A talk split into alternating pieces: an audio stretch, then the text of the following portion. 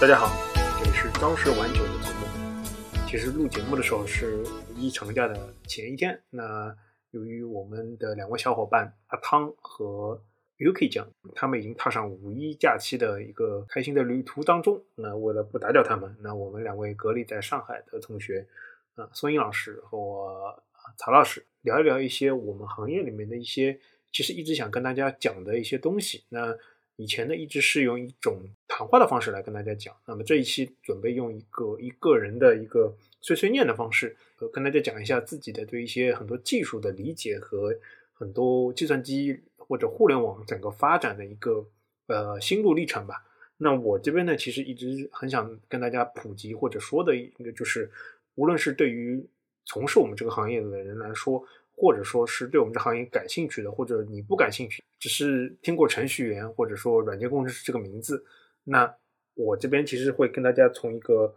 非常非常原始的角度讲一下这个行业是怎么从零到一发展到现在的，是希望大家听了这期节目，一个是对我们整个行业发展心路历程有个了解啊，便于很多同学啊，包括我知道我们很多的听友其实是大学生，呃，希望我们这期节目呢，对于他们在这个行业里面。以后的择业和选择方向呢，会有一个更好的一个认知。第二个呢，也是让大家在平时的工作中啊，如果是跟互联网相关的，能够更加好的理解到你这个工作所处于的整个环境，在计算机的里面的环节和它的重要性。OK，那我们废话不多说，进入我们的计算机发展史碎碎念。首先，计算机它一开始进入人们的视野当中，其实。并不是一个特别新奇的东西，像我们现在的其实的电饭煲啊，用的很多，比如说微波炉，呃，以前大家听的无线电收音机啊，老可能老一辈爸爸、父母或者爷爷奶奶听过的这些东西，其实里面都有电子元器件的存在。那渐渐的、渐渐的，这些电子元器件啊，它其实是最早是又是由二极管进一步的集集成度高了之后呢，变成晶体管，然后现变成现在集成电路。这些集成芯片呢，通过一定的那个这个电路设计啊，能够让它按照指定的指令能够执行。那这个其实是一个比较硬件的存在。那电子计算机在现在能够发展到行发展那么大的一个产业，究其原因，其实它是一个通用的计算的一个组件。那渐渐渐渐的就出现了这么一种这种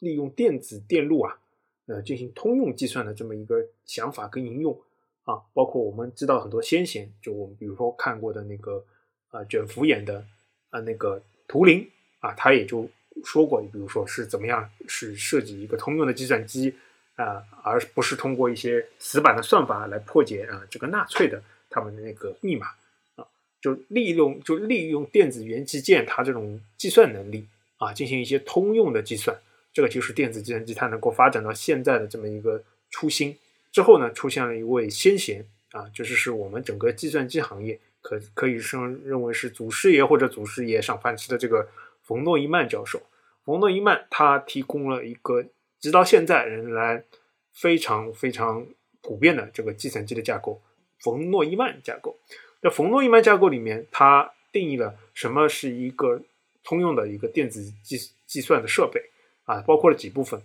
一个就是一个。算术跟逻辑处理的一个单元，然后呢，它这个算术和逻辑处理单元呢，呃，它需要把它处理的数据啊，从一个存储组件里面呃进行存放和读取，那这样就多了一个存储组件。那什么时候进行计算，什么时候进行存储，就需要有一个中央控制的单元来进行控制啊。那这现在我们现在有三个部分了啊，存储、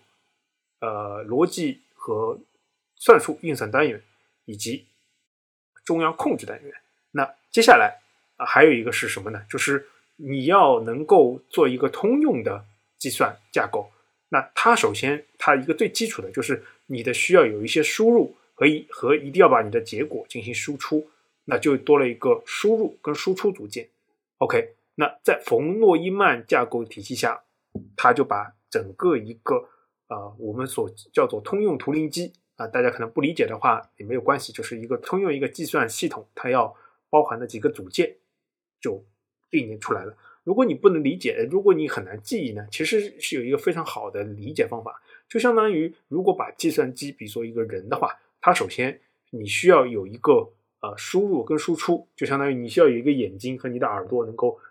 感知这个世界，对吧？你才能把信息摄入。摄入之后，你如果你有什么处理，你要表达，或者你有什么东西想完了之后，你要通过你的嘴或者通过你的语言手势把这个东西表达出来，那这就是你的输出设备。OK，你的东西输入进来之后，你要经过你的大脑进行处理。你的大脑呢，其实可以做大概两种处理，一种是相当于啊计算类的处理，就比如说一加一等于几，然后今天加呃今天离周末还有几天啊这种算术类的。还有呢是控制类的。就比如说，我想今天要做，今天要做几件事情，那我大脑里面会控制我自己说，OK，我今天要去做，先做 A，再做 B，再做 C，啊，其实这是一个控制单元。最后呢，其实你的大脑人体里面需要一些什么？需要一些存储，或者你把你想到的这些结果啊记记下来。那记下来呢，有两种，一种是啊。记在你的脑子里面，还有一种呢，可能很多人知道啊，好记性不如烂笔头，所以你会把它记录在什么呢？你会把它记录在纸上啊，这也是一种存储方式。这其实就是冯诺依曼结构啊，我理解那种比较好记忆的模式。它它，我觉得它的核心思想其实是把呃电子线路它的发展和这个人脑啊呃处理做了一个高度的抽象跟一个整合。有了它的这个架构之后，呃，我们更多的电子线路啊。很多电子板啊，它在设计的时候会更加趋向于去跟这几个组件去做匹配，出现了越来越多的组件，它去它是去做那个逻辑运算和中央控制的。那这块东西呢，你后来就被大家叫做 CPU。有很多电子线路组件，它就去专门去做什么呢？存放数据啊，存放数据呢，有一个呢，就相当于我们刚刚说的记在脑子里面。那这个事情上，你运你去脑子里面去做计算的时候啊，脑子里面去想的时候，你够能够实时的，就是能够把它想出来。这种组件啊，就实时的这种这种存取的组件，我们就叫做内存。呃，接下来呢，还有一些就是说，你当然你不可能把所有的东西都记下来嘛。就比如说，呃，永乐大典啊，康熙字典，呃，你要根据里面去做很多处理的话，你根本不可能把这些这些啊所有的数据啊放在你的人脑里面，所以你可能需要一些。对吧？纸张书籍去存放很多电子线路，它去做类似于这种存放的呃存储的这种组件，后来呢就被大家称称作为硬盘啊，或者叫外外设存储器。更通俗的讲法就是硬盘。接下来输入输出设备呢，就是比较自然而然的，就是把呃整个当时已经比较流行的电视机，它这个显示器来作为我们呃整个的啊输出设备。那输入设备呢？由于当时的呃条件，呃不可能，比如说相当于把人人的指令啊或者什么样的呃语自然语言去输入，那更多的时候是通过一些 CPU 或者说这个电子线路它认识的这个指令啊，它规定的一些指令，就比如说我可以我这个处中央处理可以做啊一加一，可以做一加二，一可以做一加三，它对应的指令是比如说阿尔法一、阿尔法二、阿尔法三，用这样的操作指令。通过键盘这个字母的输入来去做处理，那这样，呃，渐渐渐渐的，这个计算机啊，它这个呃样子就渐渐的成型了。那这里面呢，其实我们会提到比较大家很熟悉的这个人物，就是 Steve Jobs。他其实很早就在这个行业里面啊，为大家带来很多一些革命性的这个变化。当然，可能更多的他并不是一个纯技术上的革命贡献，而是他看到了，就是说。啊，电子计算机或者这种通用的电子线路，对于一个人的家里来说，可能是一个未来是一个呃必不可少的一个组件。也就是它包括它后来能够把电话或者说智能手机在我们日常生活中的这个重要性，它能够啊非常有预见性的把它能够给大家展示出来。呃，他认为的这这些东西应该是有些什么功能的，所以他在那个时候呢，其实就推出了。可以说首台或者说历史上第一款成功的个人电脑，嗯，在这之前呢，这种大这种我们刚刚说的冯诺依曼的计算机体系架构呢，都是由啊像 IBM 啊这种大公这种大型企业为这种啊这种大公司去定制的。就比如说很多很多公司，比如说一些股票啊或者金融公司，它需要去做大量的金融计算或者存储大量的金融数据，那这种它就会呃依赖于。IBM 公司就给他们布一套非常大的这个计算机很复杂的体系架构啊，可能比如说需要一台，需要一个巨大的实验室的房间来存放，比如说像几个柜子或者说十几个柜子那么大的这个计算器。那乔乔布斯呢，就是他非常非常有预见性的，就是把他把电脑这个从一个黑色的这个东西变成了一个白色的，然后作为一个就是白色家电的这种概念带到了个人的每个人的家庭当中。所以说这个呃 Apple Two 啊，就是可以认为是。历史上第一款成功的个人电脑，那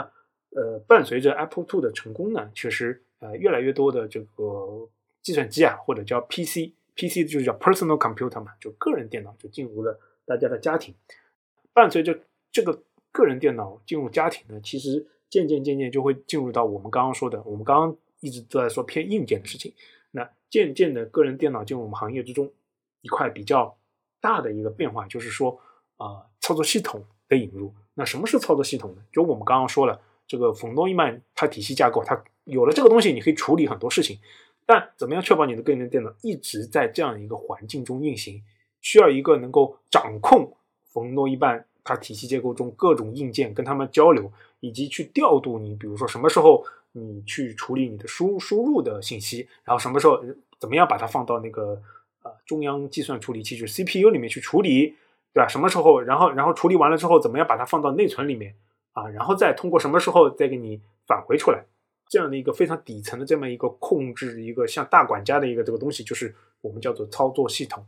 啊。那这个时候呢，其实呃，我们要就要说到另一位比较重要的人物，那就是呃，Bill Gates 啊，就比尔盖茨。那他的经历其实跟乔布斯非常有交集的这么一个部分。他其实是一个啊比较富有的家庭啊，他们。妈妈呢，也是应该是担任过 IBM 相关的一些董事的工作。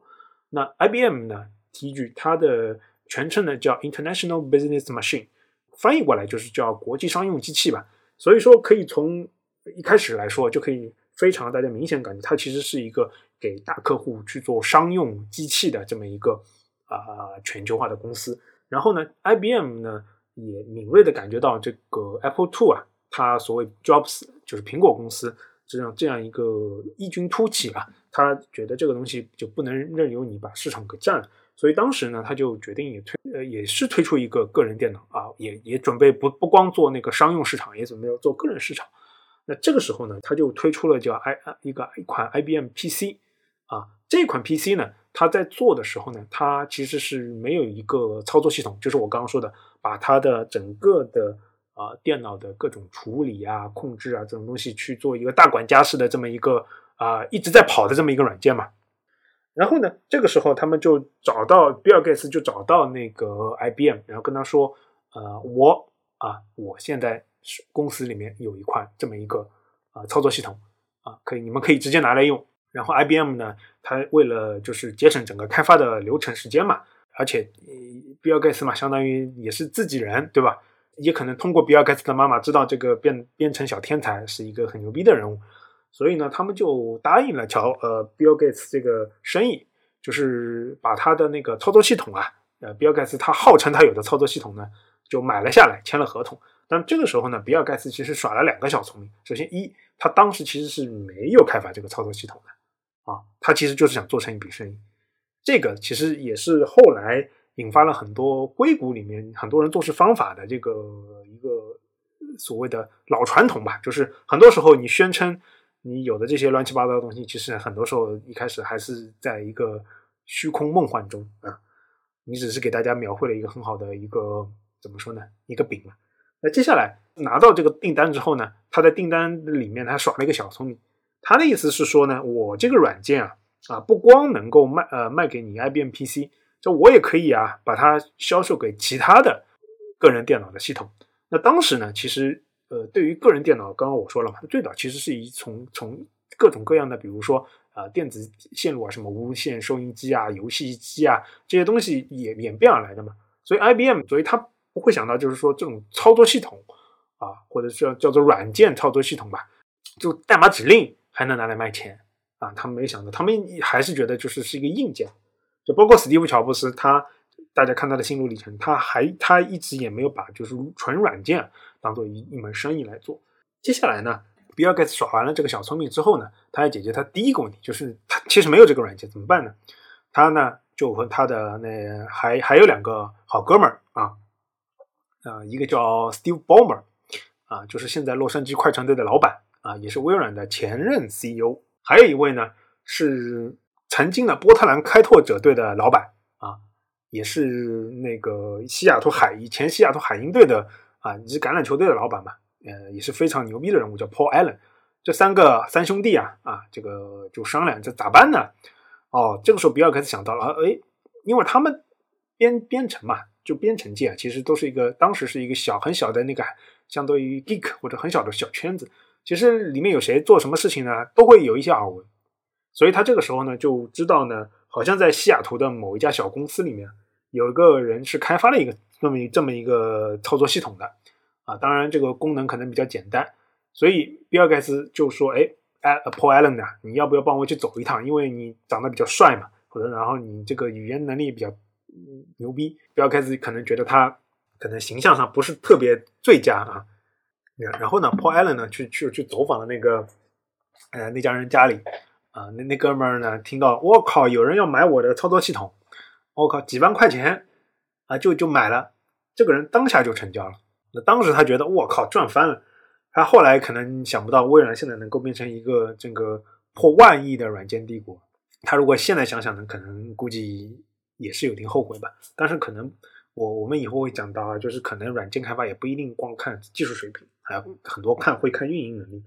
那话说，Bill Gates 呢，他把那个整个操作系统买下来之后呢，呃，给稍微看了一看，就动了个包装啊，就交给了 IBM，算是把这一关给混过去了。那这个操作系统呢，就是后来的微软一开始发家的操作系统，叫 DOS，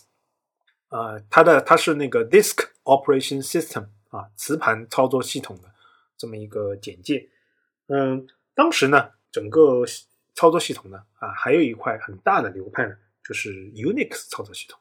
Unix 操作系统呢，可以说是最早伴随着整个计算机一路发展过来的这么一个非常呃厉害的操作系统。那当时的操这个 Unix 的操作系统呢，它其实是贝尔实验室啊，他们那些呃这种搞。电脑的天才人发发明的这么一个呃整个的一个操作系统，但是当时的操作系统，嗯，无论是苹果上跑的，还是那个 Windows 跑的操作系统，还是说那个 Unix 操作系统，他们最大的一个问题，他们就是他们是闭源的，就是你是不知道他们的源代码的，我给你的是一其实已经是一个完成的产品，所以当时呢，并没有一个整个大家所谓的开源的这么一个生态啊。所以这块东西，这块东西其实到现在还没有，呃，向大家展示。那后来呢，IBM 从 Bill Gates 那边呢拿到了那个操作系统之后呢，啊，就把它整个一个 IBM PC 啊发布了。当时呢，他呃做了一个非常让人惊奇的事情，就是他把整个自己啊 IBM PC 的这么一个呃基本上相当于精确到很多电路图、电路设计的这么一套方案，全部给公开了。这样就变成了一个什么呢？就变成了这个市市面上只要能生产电路板的这么一些企业，它都可以根据 IBM 它画的这些啊设计的这种电路板设计啊，去设计电路，然后能够自己啊把这些组件拼接拼接起来。我们说了嘛，就是只要是符合冯诺依曼架构的啊，而且我根据你这个电路图设计，我给你拼接拼接拼接起来，都能变成一台电脑。而且这些呢，电路设计出来拼接的呢。呃，这个系统呢，我一装上这个这个 DOS 操作系统啊，就比尔盖茨他提供的，哎，就能跑起来。所以这个市面上就出现了很多很多 IBM 跟 IBM 基本上类似的这么一个呃电脑的呃电脑厂商啊，包括这些康柏啊啊，后来 HP 出的它的一些电脑啊，像现在我们很熟悉的这些电脑企业，它就来了。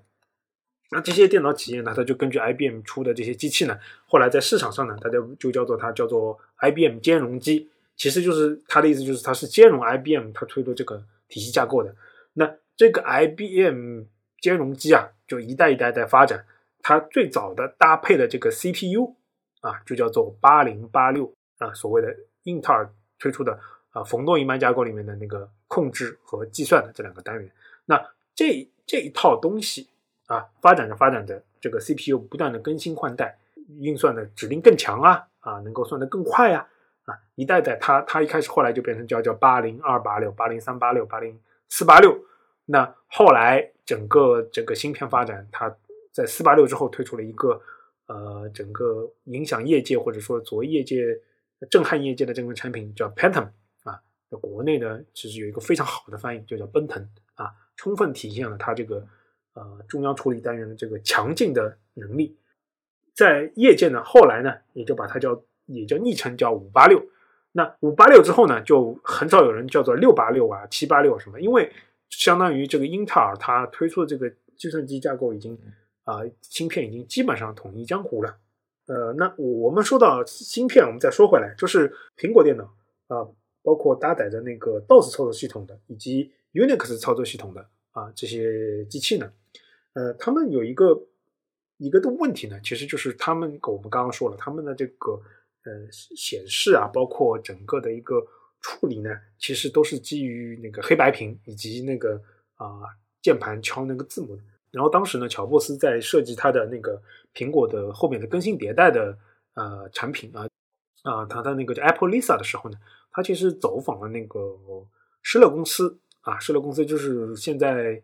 呃应该是应该是就是现在那个打印机的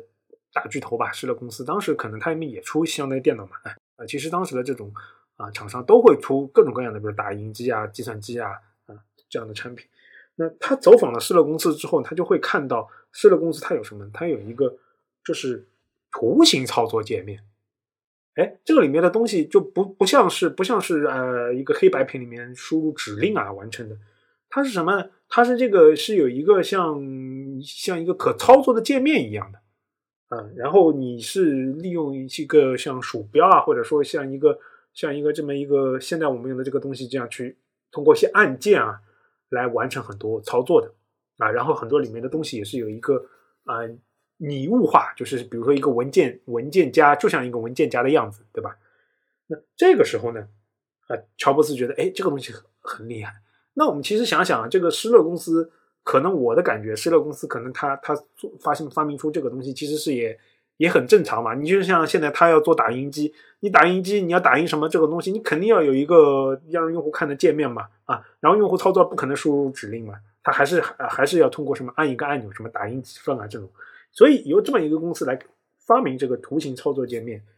其实是很正常的。那乔布斯看了这个东西之后，哎，觉得哎这个东西很好，所以他就把这个东西呢引入了 Apple Lisa，以及后来的呃影响业界的一款非常牛逼的它的那个苹果机型叫 Macintosh。苹果呢，它相当于率先的把这种图形化的，也就是我们今天看到的主流的这种操作系统的。它这么一个呃，相当于色彩斑斓的这么一个世界展现给了我们。这个时候呢，微软呢，我们刚刚说了，它其实是作为一个软件提供商存在的，它本身不卖机器啊，所以它一它那个靠提供给 IBM 以及 IBM 兼容机，就是它的 DOS 操作系统发家了之后呢，其实它还有一块业务，就是给乔布斯啊，包括这些啊所谓的硬件电脑公司开发专门的软件。那这种专门的软件包括什么呢？其实大大多数啊，当时这种电脑主要包括的商用软件，其实就是那几种，就是一个是财务软件啊。其实很多的，其实最电子计算机啊，它被普及，很多时候一开始是因为很多呃公司它需要有一个财专业的财务啊、会计啊，包括这种商商务类的这么一个软件。那第二类呢，就是办公自动化啊，就是所谓现在大家用的。呃，三件套，嗯，所谓的 Word 文字编排软件，Excel，啊，就是作为电子表格，以及 PowerPoint，就是作为叫展示展示类的那个幻灯片。其实大家可以看到，计算机软件发展到现在，可能主流的还是那些。还有一块呢，就是游戏。啊，所以比尔盖茨他在给那个苹果公司开发游戏的过程当中呢，他们肯定会事先就接触到，哦，比尔盖茨会给乔布斯他们展示嘛，哎，这是我们下一代的。那个操作系统是长这个样子的，哎，你们怎么，你们是不是能在上面开发，比如说一些啊办公软件啊，其他各种各样的软件？呃，所以那个时候，比尔盖比尔盖茨啊，他就发现了这么一个嗯苹果的这么一个图形操作界面，他觉得我靠，这个东西是个好东西，所以他一边给苹果做软件开发，他一边呢又偷偷的就回去跟大家说，哎，我们就去抄一个他们这个 idea，我们要把我们的那个 DOS 操作系统啊升升级，能够让它运行像有图形界面的，那这样啊就诞生了 Windows 啊 Windows 这个概念其实它其实是从乔布斯那里面来的。那乔布斯就很不开心嘛，他就把比尔盖茨叫到他家里去，或者跟他吵了一架啊。乔布斯就说：“哦，你这个为什么抢我的 ID 啊？”那比尔盖茨呢，其实他也做了很充分的了解嘛，他就跟乔布斯说：“哎，你也别跟我扯老弟啊。”你这个超，你这个你这个所谓的 ID 啊，你这个思路也不是你原创的啊，你也是超市了公司的，所以乔布斯也是拿比尔盖茨没有办法。那在这个时候呢，我们这个所谓的电子 IT 业或者说 IT 业的发展，它其实进入了一个呃软件开发呃蓬勃发展的这么一个路。呃，因为我们刚刚说了，有了 IBM，它对于那个整个的一个电子通用电子计算机的一个革命性的贡献，就是把很多电路图都公开了之后，整个家用电脑啊迅速的普及。那这个普普及了之后呢，有一个问题就是，呃，越来越多的家庭里面呢，它其实是呃需要去有其他各种各样的软件啊，可能包括说，比如说需要有更多的就是这样的游戏，家庭的游戏，对吧？啊，包括有更多的，就比如说各种各样的家庭呢，在这个电脑上要跑的各种各样的需求就也来了嘛，不光是文档啊，包括现在大家有时候会用的啊，即时通讯啊，啊，包括大家以后会，待会儿我们会聊到的那个浏览网页啊，各种各样的应用就会来了。那这个时候就需要基于我们说的这个操作系统，呃，能够有一些更加便捷或者更加呃通用的方式来。编写啊这样的程序软件，那这个时候就进入到我们计算机程序语言的啊这么一个阶段啊。我们这边说这个之前呢，我们还要说一下这个计算机硬件里面那个苹果公司它的那个 Mac 电脑啊，由于它太专业化了，它并没有公开它的电路啊，它也没有并没有公开它的那个操作系统。所以呢，它这个渐渐随着这个 IBM 它这个通用这个兼容的概念越来越多啊，那渐渐渐渐苹果这这个它的电脑的销量就越来越低啊，因为不通用嘛，相当于很多东西，比如说我写的这个文档，你在你的计算机上根本打打开不了，所以说很多时候呢，通用啊兼容啊其实是一个非常大的牛逼的战略。那乔布斯面对这样的商业压力呢，乔布斯呢其实他是。他是想做很多事情，那这个时候呢他就会想办法去控制董事会。那由于乔布斯他本人虽然说是创始人，但是跟很多创始人一样，他并没有拥有绝对的控股权，所以在一系列的办公室斗争之中呢，他就呃失势了，啊，就被赶出了这个董事局以及核心的岗位。那后来他就一干脆一不做二不休，他就离开了这个苹果公司。很多互联网公司其实大家都会看到。虽然说我们看到，虽然说所谓它强调非常欧开放的文化以及各种各样一种嗯和传统的家族企业不同，但是互联网其实是一个很常坏的现象，就是它成功和失败非常仰赖于这个第一代的这个创始人。所以苹果它走了第一代创始人之后，它其实是一蹶不振。整个在电脑蓬勃发展的九十年代吧，九十年代吧，九十年代一直到两千年初都是。呃，处于一个比较低迷的状态。那我们话说回来，呃，整个 Windows 啊，加上这个通用的 IBM PC 机，包括它上面用的那个英特尔的芯片嘛，这一套东西，呃，后来被大家称为叫什么呢？因为 IBM 它的 PC 已经不是市场的主流，为什么呢？因为大家产各种厂商出出呃产生的机器都是可以的和它边呃兼容的，所以渐渐渐渐的 IBM PC 兼容机就变成叫就叫做 PC。那 PC 这个概念，大家为了来那个描述这个体系呢，就用了英 Windows 操作系统加上英特尔处理器，就合并叫做 Wintel 架构。那这个 Wintel 架构下，我们说到要去编写呃编写很多语言嘛，那这个时候就会讲到计算机编程语言的这么一个出现。那最早呢，编程语言呢，它其实是呃，就像我们说的，就是直接用。中央处理单元或者 CPU 的它这个指令集啊，去敲的。比如说，我要去在你的计算机那个计算器这块芯片的这个电路里面放一个一啊，在那个里面放一个二，对吧？就类似于大家可能类似于这种啊，大家可以想象一下。那渐渐渐渐的，这个东西呢就被提炼出来一套指令集，这个呢很多在很多机器里面呢会叫做汇编语言啊，汇编语言。那汇编语言呢？会伴随着整个这个 CPU 的它的发布，就比如说某款八零八六它发布了之后，它会发出，哎，这是我的指令集啊。那那用这个指令集编的这个程序，可能大家叫做是汇编语言。那汇编语言说白了还是绑定绑定这个 CPU 的嘛？比如说啊八零八六的，八零二八六的。那那越来那伴随着计那个计算机的它发展之后，那就需要有一些语言能够跨越这些硬件。啊，能够把那是不是能够把一些呃自然的语言能够翻译成这种指令集，然后计算机进行工作呢？有的，其实我们就会讲到刚刚一直讲到那个 Mac 跟 Windows 啊，没有说那个 Unix。所以 Unix 它是它这个操作系统为什么厉害呢？就是它的产生和 C 语言啊，这个语言可能即使没有。编程的人可能也知道，就这个语言和 Unix 的产生其实是一个相伴相生的。就当时贝尔实验室的人呢，他们觉得，哎，可能要发明一些这这种语言去来更好的来呃写程序。所以当时呢，通过他们一系列的努力，在一些 B 语言啊和其他一些语言的基础上，开发了惊世骇俗的 C 语言。这个 C 语言啊，其实相当于是我们我们可以称为叫 Mother of Modern Programming Language 啊，叫做现代编程语言之母吧。这个语言呢，其实它整个就是通过一些非常简单的这么一些 if else 啊，就很很很很多时候就非常符合那个英语的它的这么一个语现代英语的一些语法体系架构，能够就能够把这些语言里面要描述的这个东西呢，就然后呢通过一个 C 语言它的所谓的编译器啊，它就把可以把你这个语言翻译成这个机器的指令集，然后去操作啊，然后这个 C 语言呢，呃，就渐渐渐渐的，就是。呃，统一了后，或者说统一就变成了那个在八十年代末九十年代初，整个那个计算机发展的这么一个主流的这么一个。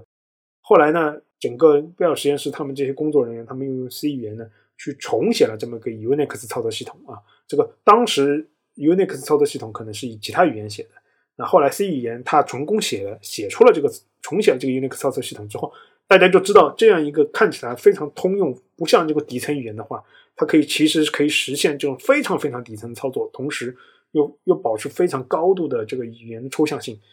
OK，所以这个 C 语言呢，就渐渐渐渐成为了当时啊大家语言开发的这么一个主流。那 C 语言有一个比较大的问题，就是说它和现代的这个人的语言感知体系还有一个不同，它它没有一个类的概念。这个类的概念是什么呢？或者说，C 语言和我们现在编程语言有一个最大的区别，它就不是可以认为不是一个面向对象的编程语言。那面向对象的编程语言是啊，软件开发它越来越多人开发之后，它一个思路就是你在编程的时候，你就可以不想象着那个计算机来编了，而是你是对于通用的事物去做一个抽象，把它认为是一个一个对象来进行编程。那这个概念是什么呢？大家可以理解啊，就比如说我来，我要写一段程序，假设说我我就要写一个呃那个文本吧，文本就是 Word 这个软件，可能我要开发的时候，我就要开发，哎，我就要开发一个就像一个纸张的这么一个啊这么一个组件，那我们可就要定义一个叫，比如说叫啊叫 paper 啊对象，或者叫一个类吧啊叫一个 paper 这么一个类，那我每次要产生新一页呢，我们我们可以说就。啊，产生一个 paper 的实例，或者叫产生一个 paper 的对象。根据这一这一页页呢，我们在上面肯定有一一行一行的，一行一行。那么可能 paper 里面呢，它里面就有一个小对象啊，子对象叫做行，对吧？行里面可能有子对象叫做啊，开始、结束啊，还有每一每一个字符是什么啊？就类似于。你可以用更抽象的，或者说更接近事物本质的这么一个思路来编程。呃，C 语言它虽然是有一定的所谓我们叫做呃定义 struct 或者叫定义结构体这么一个功能，但是和这种面向对象它需要的一些类啊，包括一些啊派生的关系呢，就它没有办法非常好的实现。当然，我们要说面向对象只是一个编程的概念，并不是。说这就是一个绝对正确的，因为其实我们后来呢发现，包括现在语言编程，它又回归到可能时候不需要太多的那个面向对象的这么一个概念来完成很多东西。呃，在当时，面向对象其实是把那个编程啊，从一个你面向于一个电脑机器来写东西，呃，是变成一个你面向很多事物的抽象概念啊，更接近你要做原来做事情的这么一个概念，大大的进了一步。那在这个是基于 C 语言这个之后呢，啊，就有一个工程师发明了那个 C 加加这个语言啊，C 加加语这个语言呢，其实它是啊，在兼容了所有 C 语言的这个语法上呢，它加上了这个类啊以及派生的这个概念啊，派生啊、继承啊这些概念。所谓的派生啊、继承啊这些概念，所谓继承是什么呢？就是说啊，我有一个鸡类，就比如说叫水果啊，那这个水果呢，它。我我编写的时候呢，就可能可能可能会编写很多啊，基于水果的这个逻辑，可能比如说水果它需要可以，比如说什么可以吃的，对吧？啊，水果可以储存，啊，水果可以干什么？水果可以种植啊，就所以所以各各种各样，就是我会去去就是说基于水果定义一个类。那可能对于水果来说，我还有很多程序，它是要什么处理不同不一样的水果。那我们就再定义一个苹果这个类，对吧？那在苹果这个类里面，就可能包括苹果，它可以，它是可以，它是有皮的，对吧？它是种在苹果树上的。还有一种水果呢，叫橘子。那橘子可能它的吃法，对吧？外面的皮是什么颜色的都不一样。所以就是这一一级级的类啊下来，就是一个继承的关系。有了这些 C 加加有了这些功能之后呢，它就大大的拓展了整个编程的这么一个呃可能性啊。那使得 C 加加在很长一段时间，阿达的 C，因为它其实全兼容 C 的，所以说很多人，比如说去面面试的时候，很多人下面的 job 啊 job requirement 或者说 JD 里面会写那个，你需要在 C 斜杠 C 加加这这一门类上需要有非常大的有非非常好的这个能力。那这就是为什么，比如说为什么要是 C C 加加这个原因，因为 C 加加它其实基本上是兼容 C 的，可以这么认为啊。在 C 加加发展之后呢，C 加加它其实发展作为一个九十年代啊主力的编程语言，是它蓬勃的发展。呃，一方面呢是大大丰富了我们的整个的这个计算机的这个产业啊，它整个软件啊，各种各样的软件都啊喷发出来啊，包括各种工业设计啊、控制啊，包括我们的那个浏览器啊，包括我们的什么所谓的啊通即时通信啊。原始原始的都是由这种 C 加加的语言来啊进行设计的，但是 C 加加它蓬勃发展的过程当中，它也产生了一个问题，就是它计算机语言发展嘛，我刚刚说的，除了面向面向对象，还有呃，因为它各种场景的这种堆砌嘛，它就会产生嗯各种各样的呃各种各样对它不同的编程的范式啊，作为有的时候说基于模板啊，所谓说基于泛型编程啊。那 C 加加由于它是主力类嘛，所以它承承载了太多这样的功能，导致它整个发展越来越臃肿，啊，也非常可怕。那很多人就觉得学它非常可怕。呃，有一本著名的书叫《C 加加 Primer》，在行业里面的翻译叫做《C 加加从入门到放弃》。基本上你每一版它发发布之后啊，基本上它每一版发布之后，你就会发觉，我靠，这个语言可能跟我之前学的又有点不同。整个 C 加加发展成一个糅杂了各种编程理念的怪兽之后呢，就很多程序员对它开始渐渐的有点望而却步，因为因为因为它太复杂了之后，导致很多时候你软件崩溃了之后，你难以查，难难以去排查它到底是什么问题。那这个时候呢，呃，就有了现代编程语言里面大家用的最多的啊，Java 这个语言就产生了。那它最早呢，其实是想是在就各种的，就是现在所谓的 IOT 概念，它很早其实很早就有，它就是想在各种的这种通用其他不非电脑的电路，它也它也能够运行这么一个语言，所以呢，它就没有搞得那么复杂，它吸取了 C 语言的这个语法以及 C 加加它里面的一些类，然后它在那个呃整个的 Java 的设计上，它有一个叫虚拟机或者叫 Java 虚拟机 JVM 这个概念，就是所有的。呃，你写的代码它不是直接编译成就是这个电路上运行的这个指令集，而是它先编译成一个 Java 虚拟的指令集，然后再通过这个指令集啊去变成这样其他各个机器上的各种指令。那这个其实有一个好处是什么呢？就是说，嗯，就像我们刚刚说的这个 C C 语言啊和 C 加加编程啊，它虽然说呃已经把大多数的逻辑啊变成更接于自然语言了。但是你在做这个事情的过程当中呢，还是需要接触大量的底层的，就比如说，比如说我要操作一个内存啊，我要操作一个外设啊，啊，我要操作写写入一个文件啊，就大层大量的底层的所谓接触计算机硬件级别的这么一个，或者说 C 加加的 C 加加的一些呃提供给你的方法吧，啊，或者 C 语言提供给你的一些库。这个里面呢，就牵涉到其实不同的，像 Windows 它提供的那个操作底层系统的一些文件呢，包括展示的和 Lin 呃和 Unix，包括我们会讲的 Linux，它完全不同啊，它完全不同。那这个相当于你写语言要为一套操作系统重写一遍。那你由于 Java 它本身的设计其实本来就是想跑在不同的这些机器上，所以这个 JVM 嘛，它其实会根据它的出，它会根据你的这个。编写的这个 Java 的这个语言，你能够转换成它的指令集，然后再转换成各个电脑上跑的这个指令集。然后呢，由于它这种非常好的这种抽象呢，导致这个 Java 虽然没有在所谓的这种电路上啊，呃，蓬勃发展啊，反而是把它直接应用在电脑的这个编程语言开发上，编程语言的这个门槛降低了。同时呢，基于由于它非常好的这么一个。这么一个优雅的，把那个 C 加加很多冗余啊，都能去冗余的一些复杂的工程的一些设计呢，都去掉了。很多大学吧，把 Java 当做这个编程入门课。嗯，整个计算机行业越来越多人用 Java，那基于 Java 开发了很多非常通用的这种组件啊。由于这种组件又是可以跨计算机平台的，无论你用什么样的计算机都可以运行。那导致整个 Java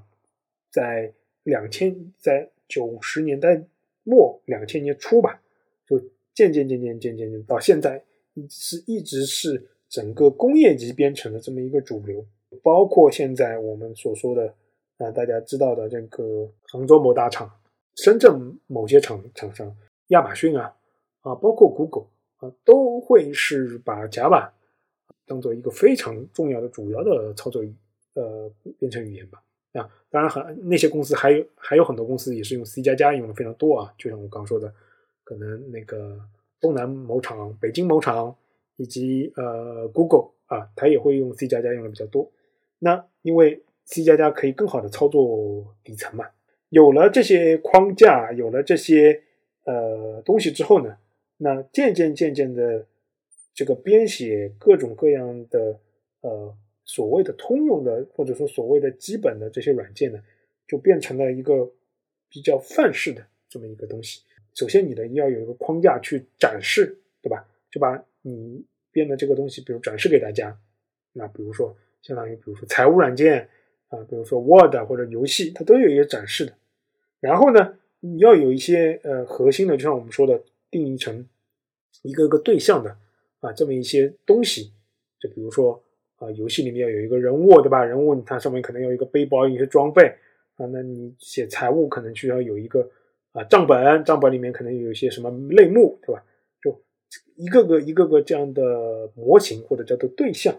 那接下来呢，还要对这些模型对象呢去做一个控制，就什么时候处理这个，什么时候处理别的。那这样就是要有一个控制。最后你处理完这这东西之后呢，你要把它存放在某个地方。那这个时候就有了。呃，数据库的这个概念，有了数据库的概这个概念之后，你可以把你所有的数据都啊处理完，或者说当中处理一部分都存放在数据库里面。你什么时候去想拿，你都可以把它拿出来。渐渐渐渐的，很多人说编写计算机啊就不会有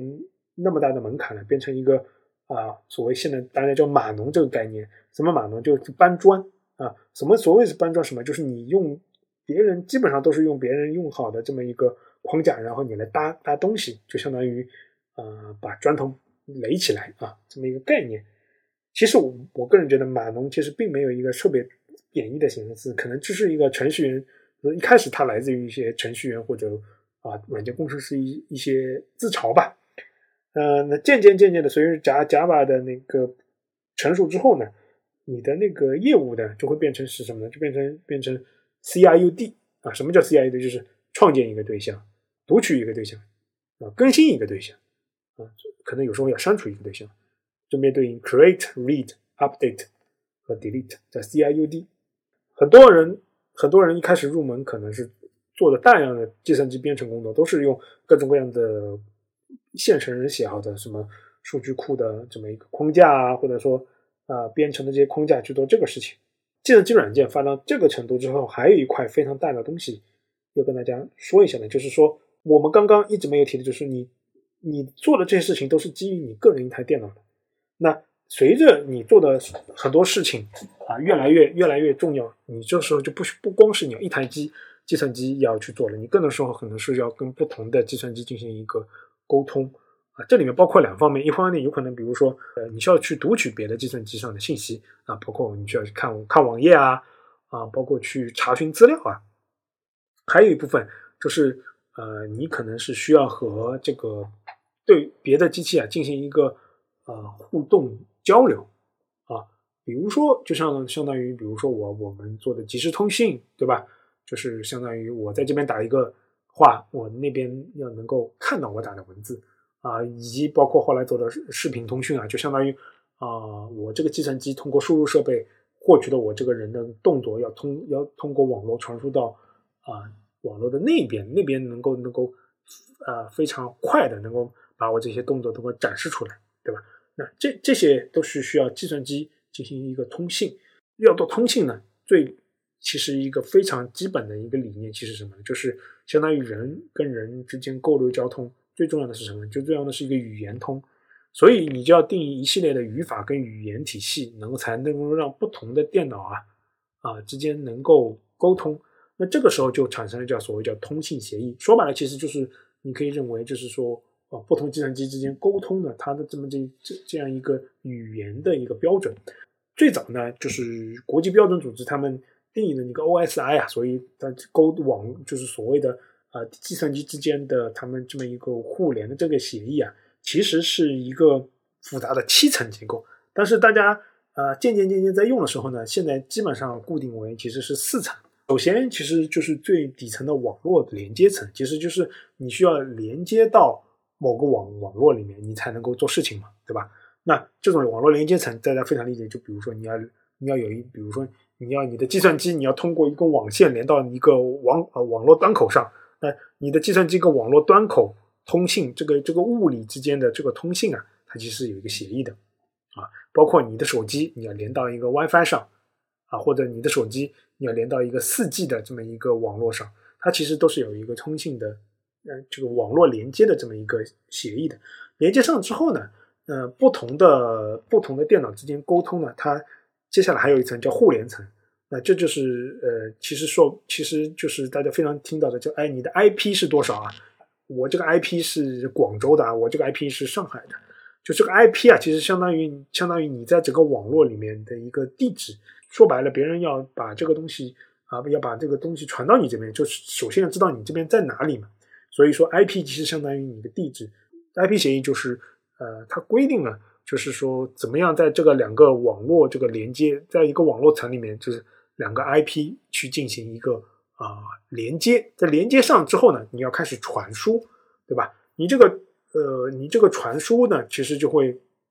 嗯，就会涉及到很多传输的协议，就相当于大家可以怎么理解呢？其实就相当于这 IP 啊，其实就相当于啊，比如说上海到北京，对吧？呃，你这边其实首先你知道上海和北京的它的所在所在的地方，你才可以有上海到北京。那上海到北京之间啊是怎么走呢？其实首先是要是铺路的，对吧？有有路，有铁路，有公路，对吧？那这样这些都可能可以认为是 IP 层的。那接下来呢，你怎么走，对吧？你通过高铁走，你通过开车走，那这个时候呢，就会有这个传输层他做的事情，就是比如说你想走得更快，但是你有可能比如说这个呃所谓的网络传输中有一些信息会丢失。那可能你会走 UDP 协议，更多的时候你是希望你这个啊两个人之间这种网络传输啊，就尽量不要有那个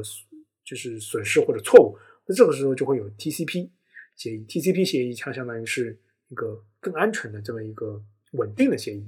啊。UDP 呢可能是在追求很多速度的情情况下，比如说呃可能说早期的有一些视频缓冲，它是基于很多 UDP 的这个所谓的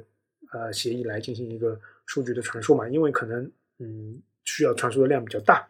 在这个传输了之后呢，啊最上面有一层应用层，什么是应用层呢？大家可以把它理解为，就是说我从北京到上海，或者我从 A 到 B，我这个东西运过去，我这个东西里面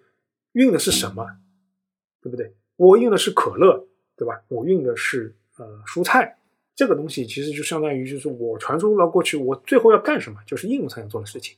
啊。我传过去的最终传输的上面底上一层协议是 HTTP 协议，OK？那我大概率知道这个可能是从一个浏览器。发发过来的，他们之间沟通呢，其实最终是要展现在一个浏览器里面，是一个网站，它里面的内容啊，有时候去是去就是传文件的啊，可能很多人会做 FTP 协议，那有的时候是它这个传输过去是一封电子邮件，嗯，邮件可能还会有它自己的这个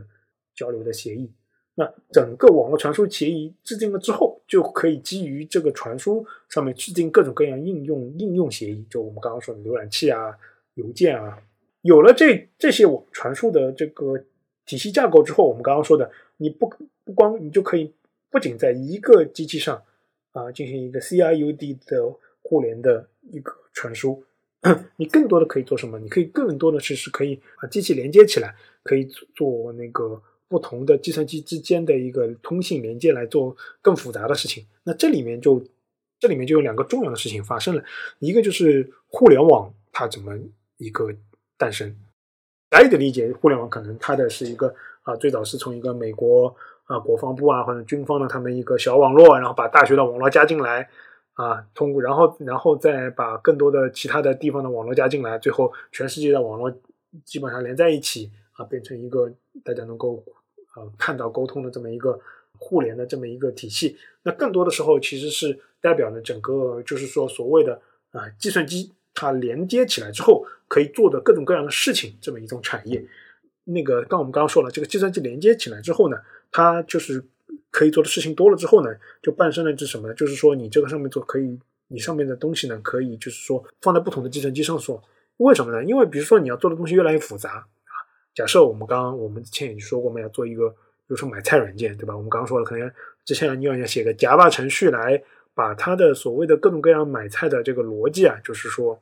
啊，或者浏览菜的逻辑写下来，然后你要把它数据存放。这个时候，你有可能你那个这个台机器啊，既要去做那个买菜，又要去买菜的各种逻辑，对吧？你又要去存放数据，你这个机器有可能忙不过来啊。这个时候呢，可能就会把相应的，比如说我单独用一台服务器，它去做什么，就专门做做存储。那我做我这那我在这个机器上，我就可以配备很大的这个硬盘。然后去装上那个数据库软件啊，数据库软件又是很强力的，它可以存存放在那个呃硬盘和很很大容量的这么一个内存上面。OK，那我还有专门一个服务去啊去做这个买菜这个逻辑处理，然后把结果呢存放到另一台服务器上，它上面的那个数据库，对吧？那接下来就是相当于我们可以认为，其实这个从计算机软件开发里面讲到，其实就是一个分层了。渐渐分层之后呢，你可能发现，哎，可能我一台机器处理那个买菜还是不够，你就会把那个呃需要用好几台服务器啊，去来承载你这个计算机要做的这个事情。那这个时候就会有个负载均衡的这个事情来做。那渐渐渐渐的，我们说这种事情越来越多了之后呢，其实呃又诞生了一个新概念，就是什么叫微服务，就是你会把各种各样的服务啊拆分成一个非常非常小的功能单元。啊，功能单元，然后它就负责一个比较啊具体的事情，比如说我们在电商里面啊，是比如说可能就专门管理订单的呃模块，可能就叫做一个订单的服务，对吧？那管理那个支付的，可能专门的一个支付，因为你越来越复杂了嘛，你可能不能不能写在一个计算机上，它要啊承受不了那么多的事情，所以更多的时候是通过那个就不同的这个相当于服务器之间的各种服务啊，它来够呃连接起来，那。这个时候就会诞生另外一块现在比较火的，就所谓是 Docker 啊，或者说容器啊，或者 K8s。这个是为什么呢？这个就是因为你有了你有了这种微服务的这么一个需求之后啊，你是需要这样你的服务布在呃各种各样各种各样的呃这个服务器上。那假设我一个原来一个买菜服务吧，我给它拆分成了啊一百个这么一个啊微服务。那我们可能如果按照原来的来的话，可能我要啊布在一百台服务器上。我们知道一台服务器它整个的就比如说啊买的价格啊啊以及整个它的这个运维啊，都会需要一个非常大的成本。那这个时候呢，就会出现什么呢？就会出现虚拟机或者叫虚拟技术。这些很多公司它就会做什么？它会就是它会先它会它有一个技术，它它可以在一个非常强大的，比如说我买了一台巨大的服务器，它有非常大的 CPU 啊，非常牛逼的 CPU，非常然后非常牛的内存，然后非常牛的这么一个硬盘容量啊。那这个时候呢，它虚拟技术呢，它可以虚拟虚拟出，比如说在上面虚拟出一百个。服务器，然后这些虚拟出来的计算机呢对你来说，其实就像真的服务器一样。那你就可以把自己的呃所谓的编写的 Java 程序啊，或者说所谓所谓你的数据库呢，给部署在上面啊，你放在上面。那放在上面呢，它跑它这样跑起来呢，对于对于你来说呢，其实一个极大的节省了你的那个呃所所用的消耗，包括它还可能会有一些就是比如说这台虚拟机坏了，它给你。呃，在一个相对快的时间里面，给它给你一个全新的服务器呢，你重新再把你的服务给部署上去，对吧？这样你就可以正常服务了。那接下来呢，Docker，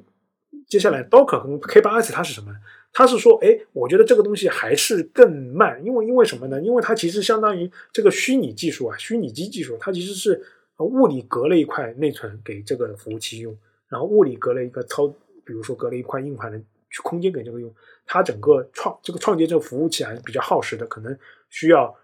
十分钟，或者说需要更多二十分钟、三十分钟来创建一台服务器。那现在大量的场景是需要我在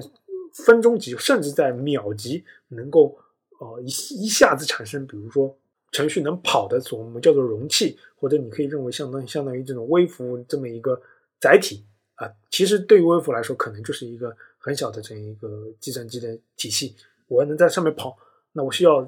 非常快的时间能够部署上去。为什么呢？就是大家其实可以了解到，就比如说在非常多的时候有你有，比如说啊，在大促或者是所谓的双十一，或者说啊六幺八的时候，你有一个抢单，你这个时候需要瞬间啊瞬间来应对，比如巨大的流量这么一个导入，那你这个时候就会就会需要在短时间内怎么样能够非常快速的产生。啊，我程序能够能够承载我程程序的这么一些服务，或者叫做我们现在我们很多人叫做容器，然后再把我的程序怎么飞快的部署上去啊？这一套技术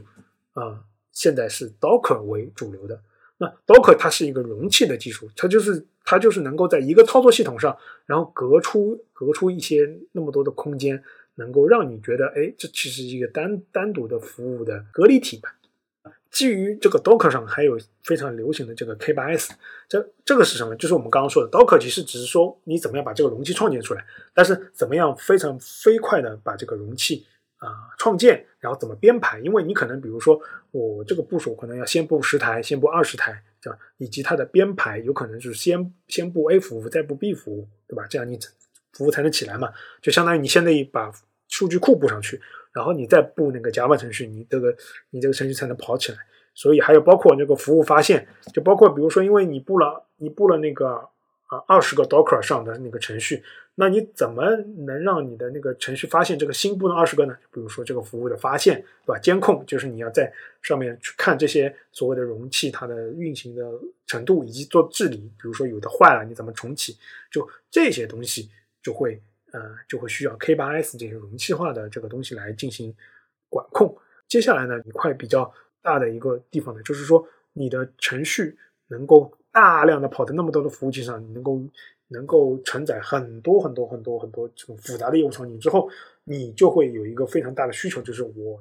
我的这些数据我要能够分析，我要能够判断。就比如说，我要能够判断，就是哪些菜或者说哪些食品卖得好，或者说。大家都都在看哪些东西？这个时候你需要对这些这些大量的数据做一些处理啊，就会诞诞诞生了计算机后面另一个现在比较火热的领域，其实就是大数据处理。以及基于你有了这个大数据之后，我会用一些更加复杂的，就是说